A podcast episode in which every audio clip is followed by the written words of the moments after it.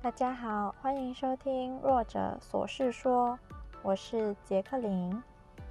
近两年，我都一直在找自己有兴趣、想学习并发展的事物，看了很多，学了很多，当中有因为遇到困难或满足了好奇心而终止前进的也很多。但兜兜转转，我还是回到了自己很喜欢却因为卡关而几度放弃学习的事情上，就是跳舞。我想每个人应该都有想让自己变得独特的梦想吧，我也不例外。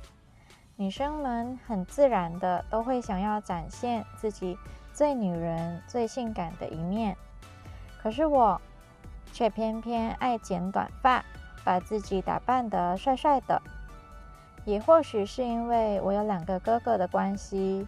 与其说不喜欢女生的玩意，不如说不敢碰，害怕自己变得很女生，哥哥们就会不让我一起玩。又或者是自我保护意识太强烈，因为父母每天都有看报纸的习惯，时常会告诉我们外面很危险。所以我都不会把自己打扮得美美的，裙子啊、短裤啊，常常都是买了然后就封底在衣柜里。也因为这样，渐渐的不敢碰女生的东西，当然就包括了舞蹈类型。我开始喜欢跳舞的时候，就已经有 K-pop 了。看着荧幕前穿着漂亮服装的女团跳着 K-pop dance。整个画面其实自己是很喜欢的，可是当时还是压下了这个心情，转去看男团，看到了男团的舞蹈，想着，嗯，男团的舞够帅，如果我学会了，一定会很帅。结果往往因为力道的关系，因为男女之间的体力真的还是会有差，所以很多舞步都没办法胜任。那时候也不知道什么是坚持，什么是意志力，也因为没有正确的指导和方式，就放弃了。直到几个月前，其实还是会对跳 girls dance 有一种抗拒的心情，因为总觉得自己没办法做到翘臀、扭腰的一些性感动作。然而，却在一星期前无意间看到了有人教一系列蔡依林的歌的舞蹈影片。这些教学影片用了慢速、中速才到原速的教学方式，而且不管哪个速度，都是老师本身自己跳的，而不是用影片后置调成的。老师也有在影片说，这样才能真正帮助到学者学会每一个动作。因为如果用后置，有些动作太快的部分，就算放慢，还是会看不清楚。真的很用心的一位老师兼 YouTuber。其实我发现，要找华语舞曲的一些完整舞蹈，是有一定的难度的。现在找到了这位老师，感觉真的像是又抓到了一条梦想之绳。也因为最近真的很崇拜蔡依林，她的《Ugly Beauty》专辑里的歌都很好听哦，所以就决定重新启动荒废已久的肢体，每一天用一到两个小时来学习蔡依林的《甜蜜蜜》这首歌。托老师详细的教学，我仅用了七小时的时间就学会了整首歌的舞步，剩下的就是力道跟完整度了。真的很有成就感，也很开心。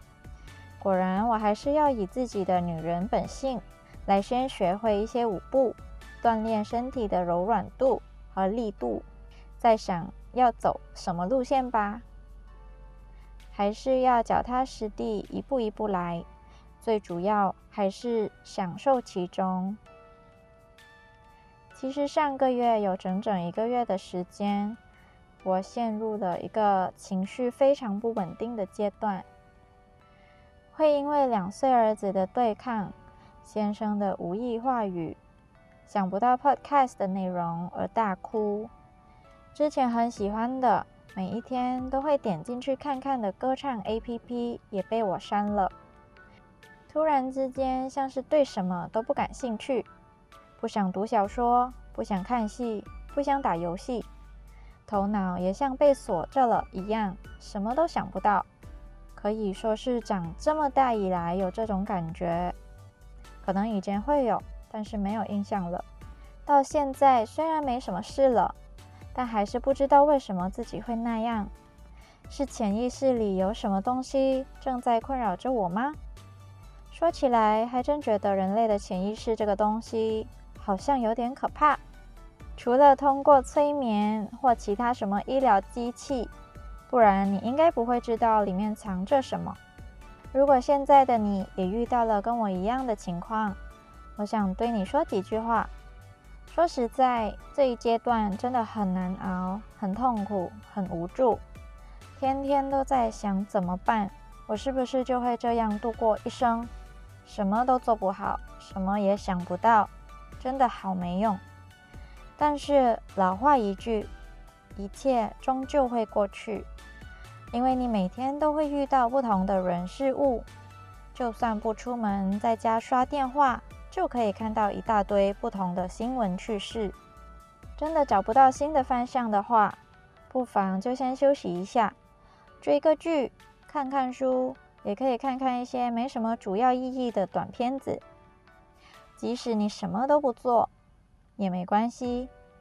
情绪上来很想哭或是想大喊的时候，只要不伤害到任何人，包括你自己。都请你不要阻止情绪们出来透透气，有必要的话也鼓励你去寻求专业人士的帮助。最后就是加油啦！我知道我以后也会有很多次同样的事情会发生，我也会记得这一次的经历，再次熬过去。希望你们也可以勇敢的熬过去哦。接下来我想跟大家分享一下自己的一个往事。两年前的这个月，因为先生工作的关系，我和儿子本来是打算移居到广州陪伴先生，在那里住了大概一个礼拜，却接到了亲戚过世的噩耗。这位亲戚跟我娘家的关系算是亲密的，逢年过节都会来我们家过几晚再离开。我在新加坡工作的几年，也是受他照顾了不少。今天还梦见自己在吃饭时候剩了他的饭后，才惊觉他已经不在了，而在睡梦中抽泣呢。所以，也许是因为这份亲密，让我在当时不顾一切就买了返回马来西亚的机票。就算只有凌晨三点的航班，心里也只想着一定要见他最后一面，送他最后一程。事情发生的太突然，所以也没有要求先生跟我一起回去。